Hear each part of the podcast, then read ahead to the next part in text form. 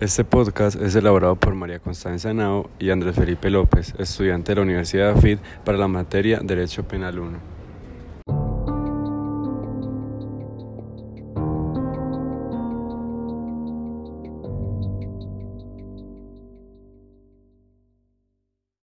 Luis Alfredo Garavito suena miedo en Colombia, a terror, a homicidios y violación de niños. No en vano uno de sus alias es la bestia. Se encargó de sembrar el horror en al menos 11 de los 32 departamentos del país, asesinando a 186 niños, incluyendo dos asesinatos en Ecuador, y violando a 200.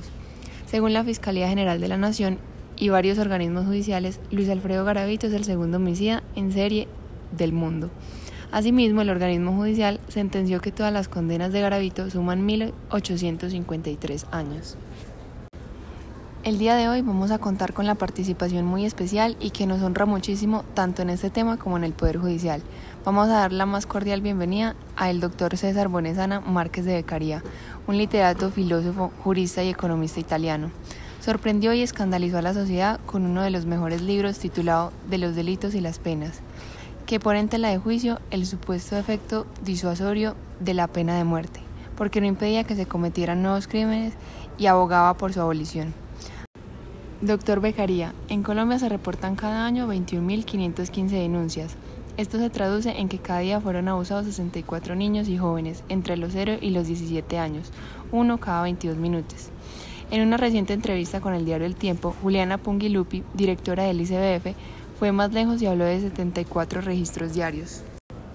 Según estos datos, si un ciudadano abusa sexualmente a un menor de edad, está de acuerdo que se le impute una pena y de cuánto sería esta. Lo primero que debemos saber es que si hay una completa certeza de que este sujeto fue el que realizó el delito. Cuando se aprueba que el sujeto sí realizó el acto y que el hecho existió, se va a tomar la pena como justicia, más no como crueldad. Debemos saber si hay una necesidad de castigarla, ya que toda pena que no se deriva de la absoluta necesidad de castigar, entonces es tiránica. En este caso, si hay necesidad de castigar, ya que comete un delito atroz. Este sería entonces la privación de libertad, ya que otros castigos sería abuso, y por eso el soberano debe tener justicia, un vínculo necesario para tener una idea de los intereses particulares. Las penas se deberán dividir en dos temas.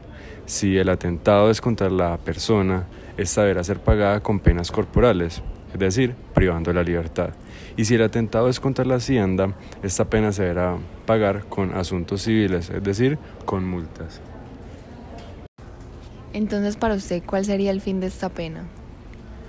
El fin de esta pena no es atormentar y afligir a un ente sensible ni deshacer un delito ya cometido.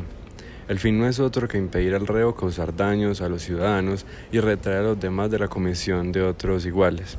Esta pena debe guardar la proporción más eficaz y más durable sobre los ánimos de los hombres y menos dolorosa sobre el cuerpo del reo. ¿Está de acuerdo que en Colombia un juez puede interpretar los casos de abuso sexual hacia menores de edad? No, ni en este caso ni en ningún otro. El juez solamente puede examinar y juzgar, más no interpretar. ¿Qué tanto se le puede creer a un testigo en estos casos?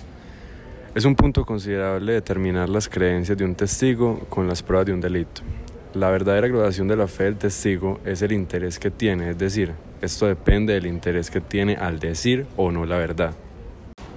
¿Cómo determinar si el testigo dice la verdad o está mintiendo? ¿Y cómo se solucionaría este problema? La creencia en un testigo debe disminuirse según sea la proporción del odio o de la amistad. Siempre es necesario más de un testigo y que mientras que uno afirma y otro niega, entonces no hay nada cierto. Y esto se soluciona prevaleciendo el derecho que tiene el reo a ser creído inocente. ¿Usted opina que cuando la sociedad castiga y daña la reputación de una persona que todavía no se sabe con certeza si se cometió el acto, un hombre no puede ser llamado reo antes de la sentencia del juez. El derecho, el de la fuerza, o sea, poder punitivo, será el que dé la potestad al juez para imponer a un ciudadano mientras se duda de si es reo o es inocente. Eso es querer confundir todas las relaciones de que un hombre sea al mismo tiempo acusador y acusado. Un daño hecho ya no tiene remedio. La persona que presuntamente comete el acto no puede ser castigado por la sociedad política, sino cuando influye sobre los otros ciudadanos con la lisonja de la impunidad. Teniendo en cuenta el significativo número de víctimas menores de edad de este flagelo del abuso sexual, organizaciones o movimientos que representan las víctimas piden que la pena para este delito sea la pena de muerte o en su defecto la cadena perpetua. Pero también hay otros movimientos que defienden la vida incluso de aquellos verdugos. ¿Cuál es su posición frente a la pena justa para este tipo de delitos? Miremos los actos de indignación y desprecio de verdugo, que en realidad no es más que un inocente ejecutar de la voluntad pública, un ciudadano que contribuye al bien de todos, porque con su muerte el Estado está dando un mensaje para que los demás ciudadanos se abstengan de cometer este tipo de delitos. Pero para mí esto es una pena desproporcionada, que si bien es cierto el autor de este delito debe pagar la pena con prisión, ella debe ser proporcional al daño causado. Y esta proporcionalidad no se mide por el número de daños, porque lo que es efectivo es que todo el que cometa el delito sea sancionado con la pena, y no la cantidad de la pena, ya que esto depende de la efectividad de la justicia. ¿Cuál es el origen de esta contradicción y por qué es indeleble en los hombres este sentimiento en desprecio del corazón?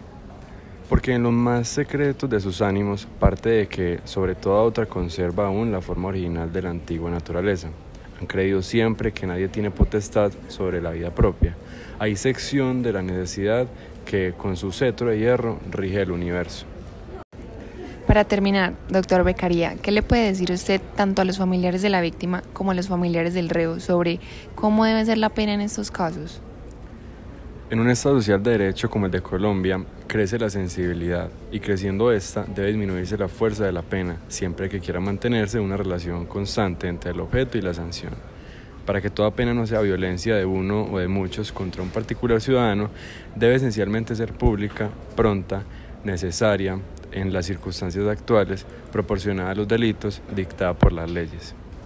Muchas gracias, doctor Becaría, por esta entrevista.